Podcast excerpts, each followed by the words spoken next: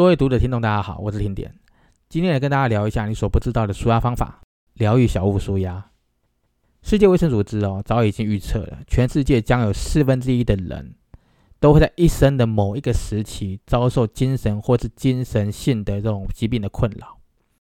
这样的一个状况后，会仅次于心脏病和癌症。因为精神疾病呢，已经成为全球人类第三大的疾病了。我们可以做什么事情来增强一些心灵的抵抗力，远离精神病魔的威胁呢？你有精神守护者了吗？要如何挑选一些外在的小东西，成为我们的一个精神守护者，来为我们的心灵注入一些能量，起到一些舒缓压力、激发活力的效果呢？今天听点来跟大家聊一下啊，关于这种疗愈小物可以为你的健康促进上面带来什么样的影响力呢？先来介绍一下“疗愈”这两个字哦，在动词里面的解释为治愈，意思是让罹患疾病或是受伤的生物恢复健康的那种过程。在精神病学以及心理学中的疗愈是指帮助对象从负面的情绪中脱离。或是使精神类的疾病的对象，他所受到的影响啊减缓或者消除。因此，疗愈这个词具有医治疾病或是让心理精神层面的需求得到满足的意思。疗愈这一个词呢，最早是由呃日本传到台湾的这样一个概念，而在英文呢，大部分用来表示康复和痊愈，也有具有治疗作用哈，康复中的或是那种治愈的。或是日渐好转的意思，和原本疗愈的含义是不尽相同。而在日本呢，疗愈这个词主要源自于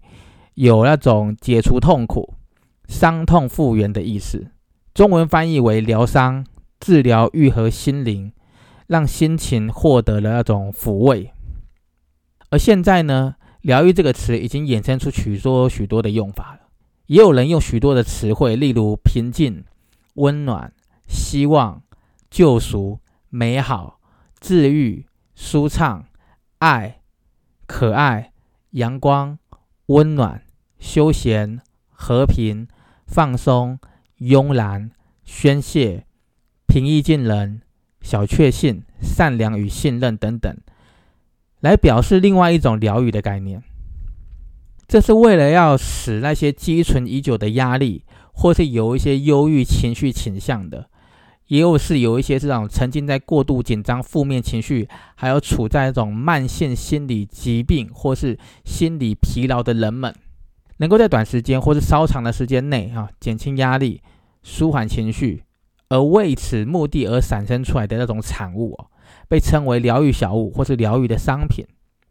那这类的商品呢，其实琳琅满目的，有文具啊、文创商品啊、盆栽啊、日常生活用品、装饰品。公仔等等等等，各式各样的东西都可以成为疗愈小物，只要是在设计上具有特别的巧思和含义，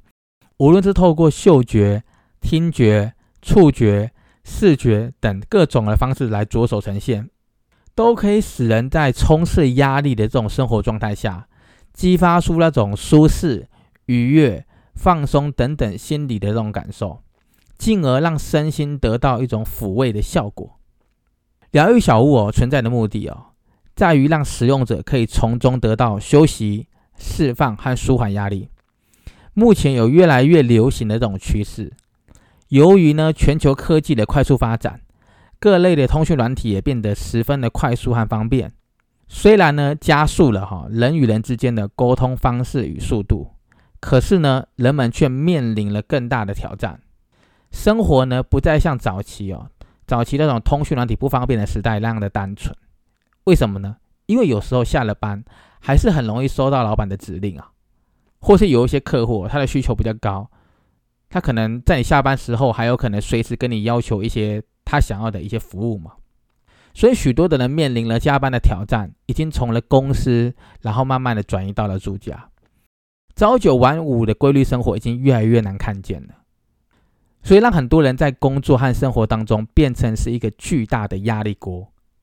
人们为了去适应社会中的那种职场潜规则，在无形当中产生了许多的压力因子，我举个例子吧，例如对于工作的疲劳，还有倦怠感、沮丧的挫折感、人际关系的冲突、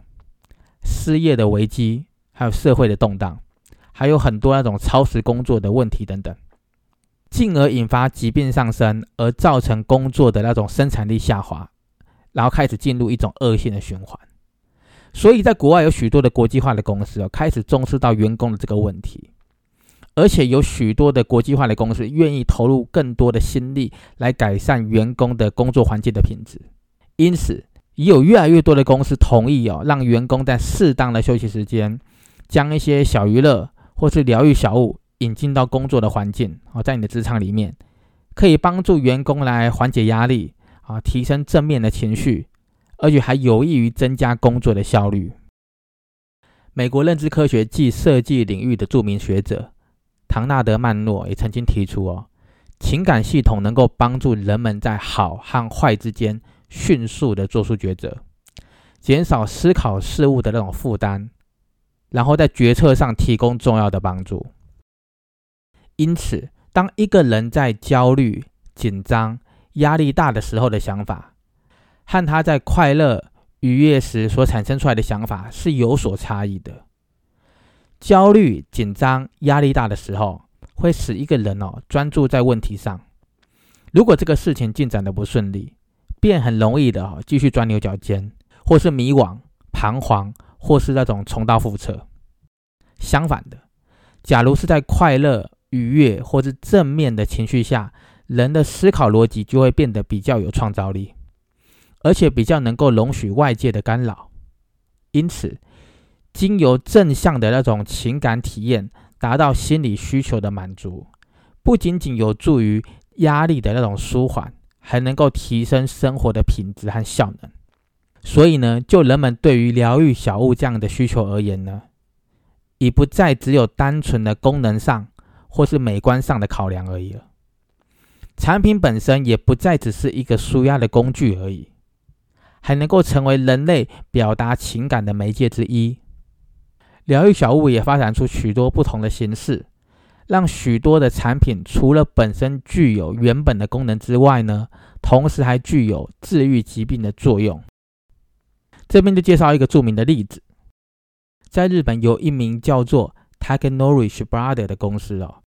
研发出一个荣获金氏世界纪录认定的全球最疗愈功能的一只机械小海豹，叫做帕罗。这一只机械小海豹帕罗呢，具备了视觉、触觉、听觉和运动的功能，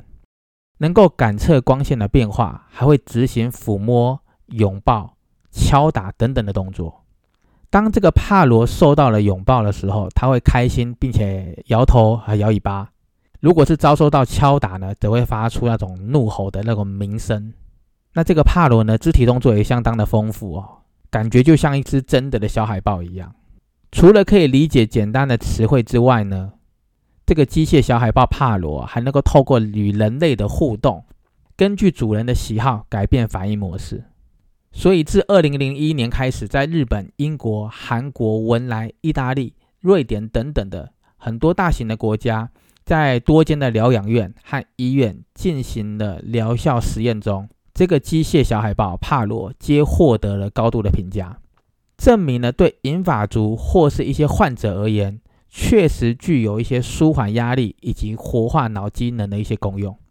并且它在二零零三年的时候也被欧洲和日本用来当做是治疗工具与那种宠物的替代品，帮助患者减少压力和侵略性，还可以使人放松啊，协助情感的交流。日本产业技术综合研究所在二零零四年的秋天开始，利用帕罗对于高龄的这种疗养院里的老人进行了机械疗法的实验。疗养院中的一些人哦，因为啊年老啊、病痛啊，或是孤独寂寞而丧失了那种生存意志的那些英法族，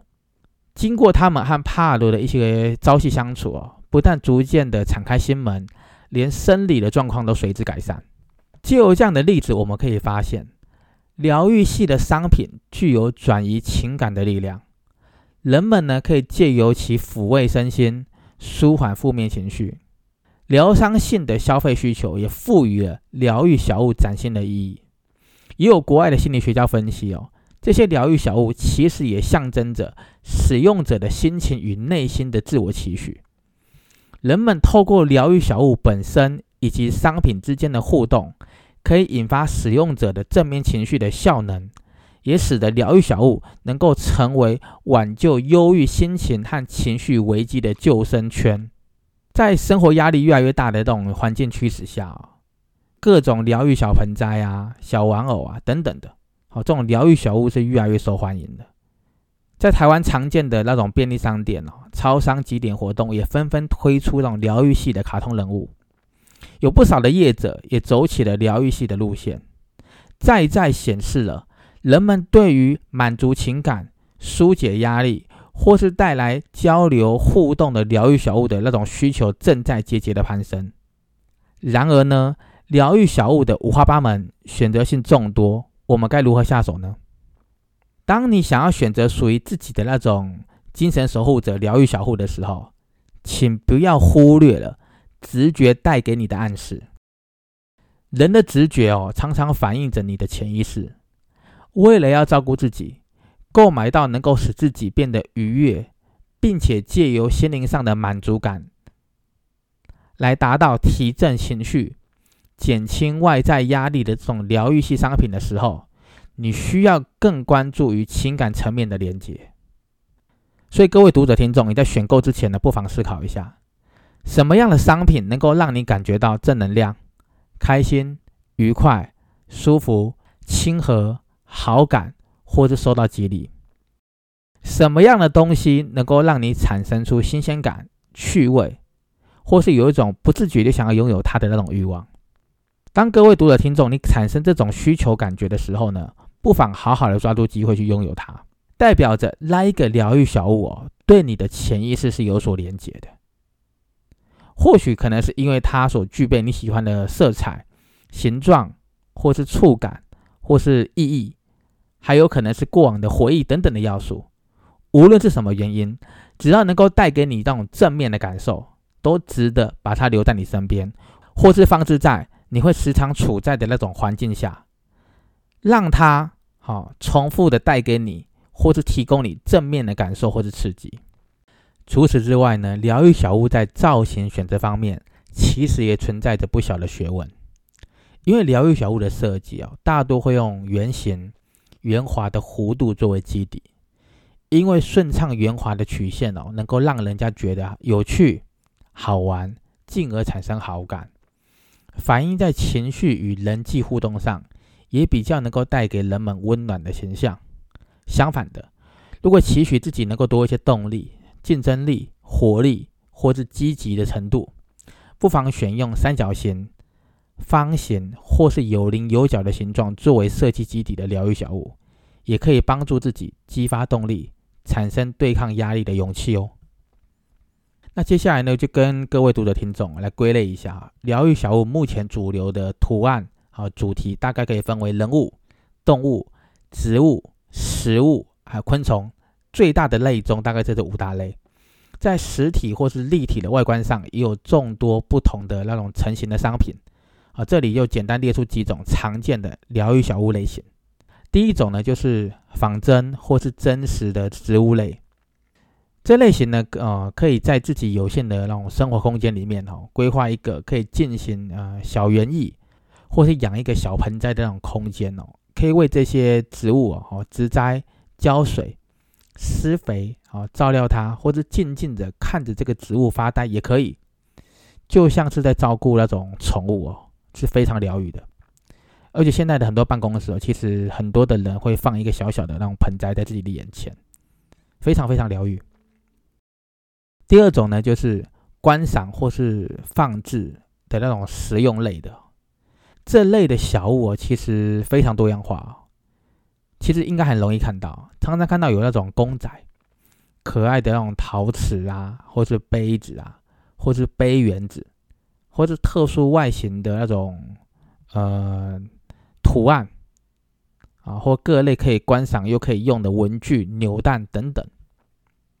你可以当做是自己心理状态啊，在现实中所产生出来的那种希望投射。举例来说嘛，像有一些人喜欢钢铁人，哦，雷神索尔，哦，神力女超人这种不畏困难打击邪恶势力的这种英雄形象。当你期许自己有更多的力量的时候呢，可以考虑这类型的商品作为那种呃疗愈小物。那有人可能会选择航海王嘛，主角鲁夫有着自由、无拘无束追梦，好又有重视朋友的特质。那这种疗愈小物也可以让人感觉到在压力中释放的这种意味。如果你认同或者欣赏这一类型的特质，也可以把它摆放在让你容易注意到的那种地方。也可以提醒自己啊，学习主角这样子的一种豁达或乐观。你可以尽情的把自己的想法、希望或是目标啊投射或投影在疗愈小物上面，透过他们的象征的意义来获得心理上的陪伴。支持或是动力。第三种呢，就是那种触感类的。其实这一类的小物也是非常多样化，主要是让人们可以用实际的触摸哈，或是那种捏啊或者揉的这种小物，或这种填充公仔，可以用来转移注意力，也可以拿来提升专注力、舒缓情绪以及去释放压力等等。例如那个捏爆泡泡纸啊。就是个不错的选择。这类小物的那种疗愈机制哦，比较着重在互动性质上面。尽管互动的方式哦是有一点不一样啊，啊，甚至有时候可能不是实际上的那种真正那种你想的那种互动。他们比较偏执心灵上的感受或者想象。无论是哪一种形式哦，一样能够透过触觉的刺激来达到疗愈的效果。此外呢，疗愈小物的那种色彩哦，也能够带给人们不同的那种程度的影响。在美国有个作家，也是色彩理论的顾问哦，叫做法伯比伦。他有一本著作叫做《色彩心理学与色彩疗法》哦，中有提到，大部分疗愈的色彩哦，偏向是温暖的、柔和的，或是那种爽朗、清新的。也有许多的资料也显示哦，浅色啊、淡色啊、浅灰色调，或是那种明亮度高的、色彩度低的那种色彩哦，容易产生那种静态和柔软色彩的意象。可以借由这样的一个配色，表现出清新、柔润的那种视觉感受，属于不刺激的用色配置。跟那种疗伤系的玩具的定义是相吻合的。美国发展生物学家布鲁斯·利普顿的那种研究也指出，超过百分之九十五的疾病啊，是因为体内的自律神经系统的那个压力而产生的。根据位于亚特兰大的那种疾病管制局、史丹佛大学的医学院，还有数不清的健康专家们都一致的提出一个看法，那就是。在这个地球上，第一名的杀手就是压力，而且大部分的那种身体或是非身体的健康的问题，都是因为有长期的压力或是生理性的压力作为源头。所以呢，当你产生健康问题的时候呢，首先应该问问自己，什么样的压力导致于了这个结果？我能如何来消除这个压力呢？为了要疗愈自己，可能需要花多少钱或心力呢？类似的这样的问题。所以呢，就消费心理学的角度来说呢，现阶段的人们哦，普遍背负着沉重的压力，哦，需要减压、舒压、宣泄情绪。人们呢，对于放松的那种需求可以说是与日俱增啊。或许每一个人都有自己喜欢的那种舒压的方式。但是呢，如果可以多选择一份负担得起的那种消费活动，去选购自己喜欢的疗愈小物，能够以比较少的开销来换取心灵上的疗愈，让你的心情能够得到平复，甚至是宣泄，也因此获得某种治疗的效果。这份让自己健康又快乐的投资，也可以算是划算又是值得的。因为疗愈小物呢，可以带给我们许多的好处，不只是可以提振精神、舒缓疲劳、消除紧张、改善情绪、安抚低落的那种情绪、平衡心理、减轻压力、帮助放松，还可以让人们产生我还是能够掌控我的人生的那种豁达的感受。我觉得这是一个很重要的一个概念。所以呢，各位读者听众，尽管疗愈小物有治愈人心的那种功能，但是最重要的还是要在忙碌的时候呢，啊，充满压力的生活中，找到一种身心灵的平衡点。透过与疗愈小物的那种对话连接，其实就是在跟自己对话，跟疗愈小物的互动交流的过程当中，别忘了还是要正视自己的压力问题。再搭配其他有效的舒压的管道或是方法，如此一来更能够事倍功半。无论你是否已经找到适合自己的那种舒压方式，市面上哦琳琅满目、充满巧思跟创意的疗愈小物的商品，的确能够让一个人哦在忙碌又无暇照顾自己的现代人而言呢，多了一种舒压的选择。有时候呢，三五不死的哈，可以看看它，闻闻它啊。摸摸它啊，抱抱它，捏捏它，听听看它的声音，再想想它，或者敲敲打打的这些手边的疗愈小物，可能会成为你身边最喜欢的那种无形的精神守护者，让他们疗愈你于无形之中吧。因为最近你在筹备那个听点不一样的新书，所以今天就聊到这里喽。如果你还想要知道更多哈，你所不知道的舒压方法。请密切关注 p a t e s 听点不一样哦，我们后天见。